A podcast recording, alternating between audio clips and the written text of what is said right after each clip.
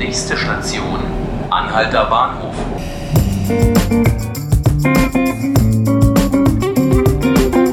Hallo und herzlich willkommen zu 5 Minuten Berlin, dem Podcast des Tagesspiegel. Mein Name ist Felix Hackenbruch und ich werde hier gleich mit meinem Kollegen Bernd Mattis über den Start der Grünen Woche sprechen. Zuvor wollen wir aber einen Blick in den Bundestag werfen. Dort findet heute ab 9 Uhr eine Feierstunde zum 100. Jahrestag seit der Einführung des Frauenwahlrechts statt. Vor genau 100 Jahren, am 19. Januar 1919, durften Frauen erstmals in Deutschland bei einer Wahl teilnehmen. Seitdem haben sich die Rechte für Frauen in Deutschland zwar erheblich verbessert, aber gerade im Bundestag sind sie noch immer unterrepräsentiert. Gerade einmal 30 Prozent der Abgeordneten sind aktuell Frauen. Vor allem bei CDU, FDP und AfD dominieren noch immer Männer den Großteil der Politik. Der Widerstand dagegen wächst aber. Inzwischen fordern Frauenverbände im Zuge der Wahlrechtsreform über Möglichkeiten nachzudenken, wie paritätische Verhältnisse im Bundestag hergestellt werden können.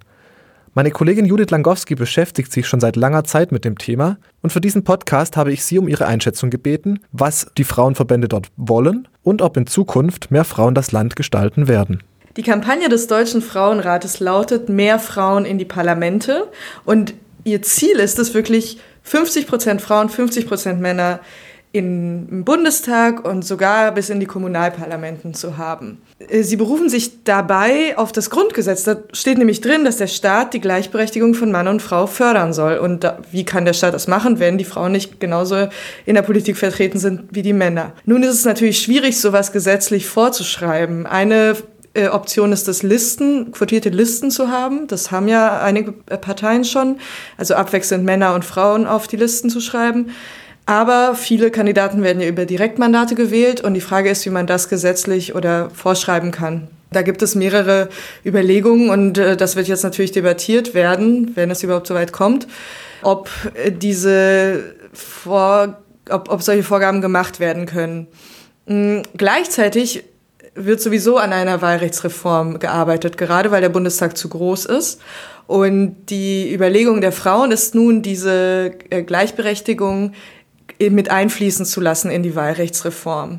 In, dem, in der Kampagne sind eigentlich fast alle äh, Parteien vertreten, Frauen von, aus fast allen Parteien vertreten.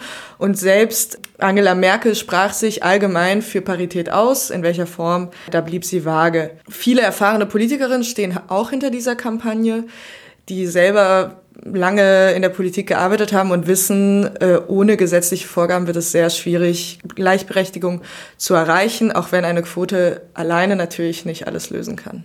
Das war meine Kollegin Judith Langowski zum anhaltenden Mangel von Frauen in der deutschen Politik. Ein etwas weniger politischer Termin findet heute um 11 Uhr im Schloss Friedrichsfelde statt. Dort verkündet die Zoologische Gesellschaft für Arten- und Populationsschutz den Nachfolger der Scharnierschildkröte – diese seltene asiatische Schildkröte war 2018 Zootier des Jahres geworden. Andreas Knierim, Direktor des Zoo, stellt heute das Zootier 2019 vor. Mit der Wahl soll auf das Artensterben aufmerksam gemacht werden. Kriterium daher, je bedrohter das Tier, desto höher die Chance, Zootier des Jahres zu werden. Neben der Scharnierschildkröte waren bereits der Kakadu und der Leopard Zootier des Jahres. Im weitesten Sinne mit Tieren geht es hier auch gleich weiter. Ich spreche nämlich mit unserem Restaurantkritiker und Ernährungsexperten Bernd Mattis über die Grüne Woche, die am Freitag in Berlin beginnt. Bleiben Sie also dran.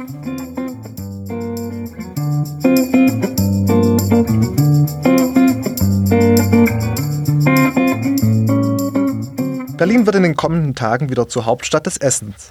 Nein, es geht hier nicht um die Currywurst, Boulette oder Döner, sondern um die Grüne Woche, die am Freitag beginnt. Sie ist die international wichtigste Messe für Ernährungswirtschaft, Landwirtschaft und Gartenbau und findet bereits seit den 20er Jahren statt.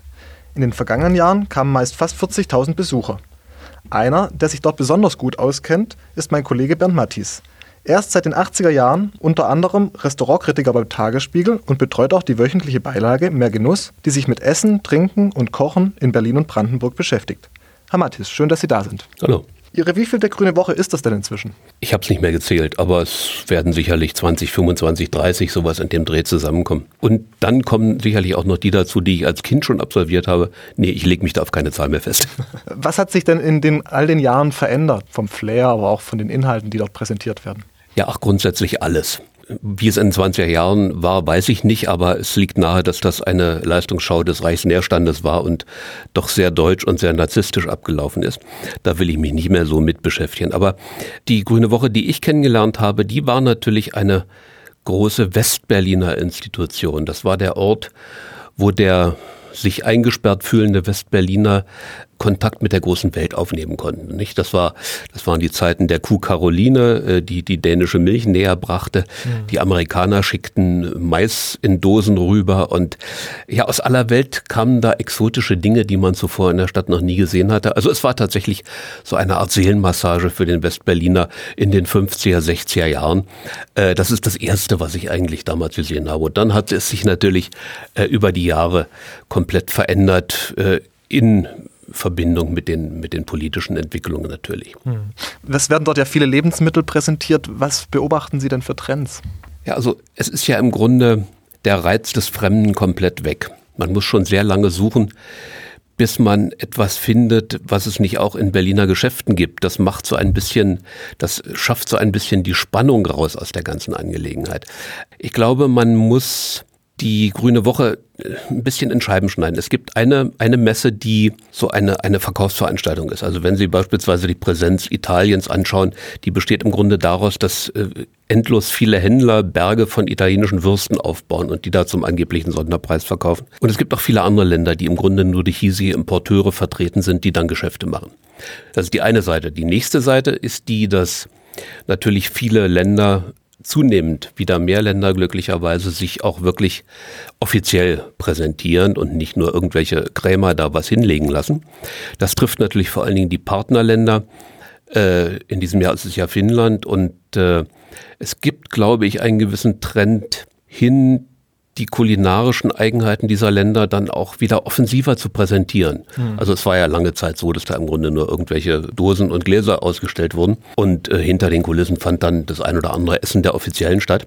Äh, inzwischen ist es aber so, dass das, was da geboten wird, auch zunehmend wieder attraktiver wird. Nicht wie früher, dass da irgendwas geschenkt wurde und man sich den Bauch verstopfte, sondern attraktiver in dem Sinne, dass die Länder auch wieder ein bisschen was von dem zeigen, was sie so aktuell machen. Gerade Skandinavien ist ja ein Riesenthema, die skandinavische Küche. Die wird da in, zumindest in kleinen Bruchstücken wieder äh, gezeigt. Das kann durchaus ganz interessant sein. Kostet natürlich dann immer ein bisschen Geld.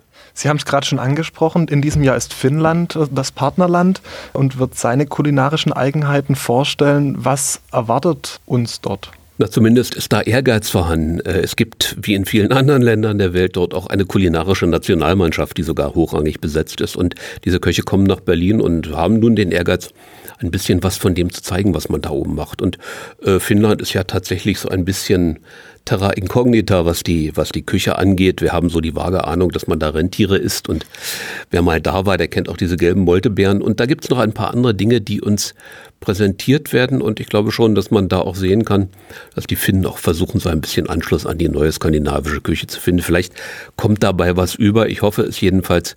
Es ist jedenfalls mehr zu erwarten als nur das äh, Ausreichen von irgendwelchen Häppchen im Gedränge, die dann im Grunde nicht viel aussagen. Also ein bisschen, bisschen Profil auch für den normalen Besucher äh, ist sicherlich zu erwarten. Was hinter den Kulissen stattfindet, ist für unser einen ja immer schwer zu beurteilen. Wenn die offiziellen Delegationen rumgehen und sich die Hände drücken, ist das für den Besucher ja auch nicht so richtig interessant. Geschäfte werden zweifellos gemacht, aber das erfährt man dann ja auch nur irgendwie nebenbei. Sie haben es gerade schon gesagt, früher gab es für Besucher die Möglichkeit, kostenfrei oder sehr günstig an allerlei Getränke, Speisen zu kommen.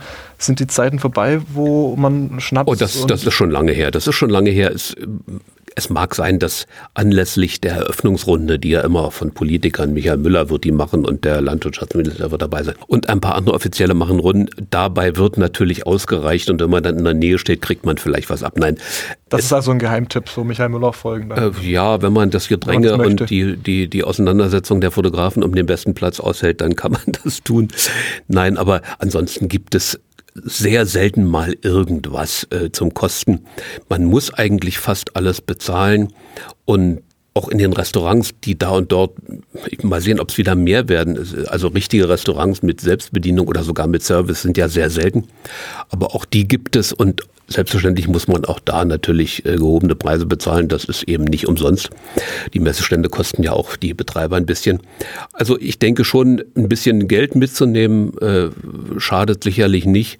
Sonst äh, steht man am Ende doch wieder irgendwo in der Ecke und isst eine Bockwurst vom, vom Aussteller, was dann vielleicht doch ein bisschen schade wäre, weil ein paar Sachen sicherlich zu entdecken sind. Also Geld mitnehmen und äh, letzte Frage aber nochmal äh, an Sie als Experten der Grünen Woche. Wo gehen Sie gerne hin? Haben Sie noch einen Geheimtipp? Was lohnt sich immer? Na, in den letzten Jahren haben sich die Norweger ganz interessant präsentiert, mit einem Konzept, das ich jetzt so von Finnland erwarte. Also wirklich gute Köche, die extra dafür nach Berlin kommen und die sich auch was überlegen und dann kleine Häppchen darbieten. Sehr, äh, sehr stilvoll von der, von der Dekoration her finde ich immer das, was die Holländer machen. Die haben ja nicht nur Tomaten zu bieten und entgegen allen Gerüchten haben sie ja sogar gute Tomaten. Äh, die machen da immer, treiben da immer sehr viel Aufwand mit der Gestaltung und, und wenn man da ein bisschen hinschaut, kann man eine ganze Menge über die Art und Weise lernen, wie man in Holland mit Gemüse umgeht. Das ist ja alles hochmodern und weit ab eigentlich von jeder äh, Bauernromantik, die an anderen Stellen ja immer noch auf der Grünen Woche gepflegt wird und die manchmal ziemlich verlogen ist. Und dann gibt es natürlich noch die äh, deutschen Regionalhallen, die mir persönlich immer irgendwie zu muffig sind. Da wird immer noch mit Polizeiorchester und, und Waderkant-Romantik irgendwie geräuchertes und geselchtes an den Mann gebracht und anschließend äh, gibt man sich noch ordentlich die Kante. Das ist die Seite der Grünen Woche, die ich nicht so mag. Und es gibt natürlich auch immer noch, daran wird sich auch nicht viel ändern, die große Tierhalle, wo man dann mal ein Schaf kraulen kann oder, oder vielleicht ein Wiesent, weiß nicht, ob es dieses Jahr Wiesente gibt, aber jedenfalls so alle möglichen Tiere betrachten, preisgekrönte Zuchtbullen und seltsam gestreifte Schweine und so etwas. Das macht ja auch mal Spaß. Es bleibt auf jeden Fall einiges geboten. Herr Mattes, vielen Dank, dass Sie uns vorab schon mal ein paar Tipps gegeben haben. Wir sehen uns in den Hallen. genau.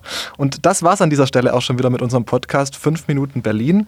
Alle Folgen hören Sie wie immer unter www.tagesspiegel.de oder Sie abonnieren uns direkt bei Spotify oder iTunes. Mein Name ist Felix Hackenbruch. Vielen Dank fürs Zuhören und bis zum nächsten Mal.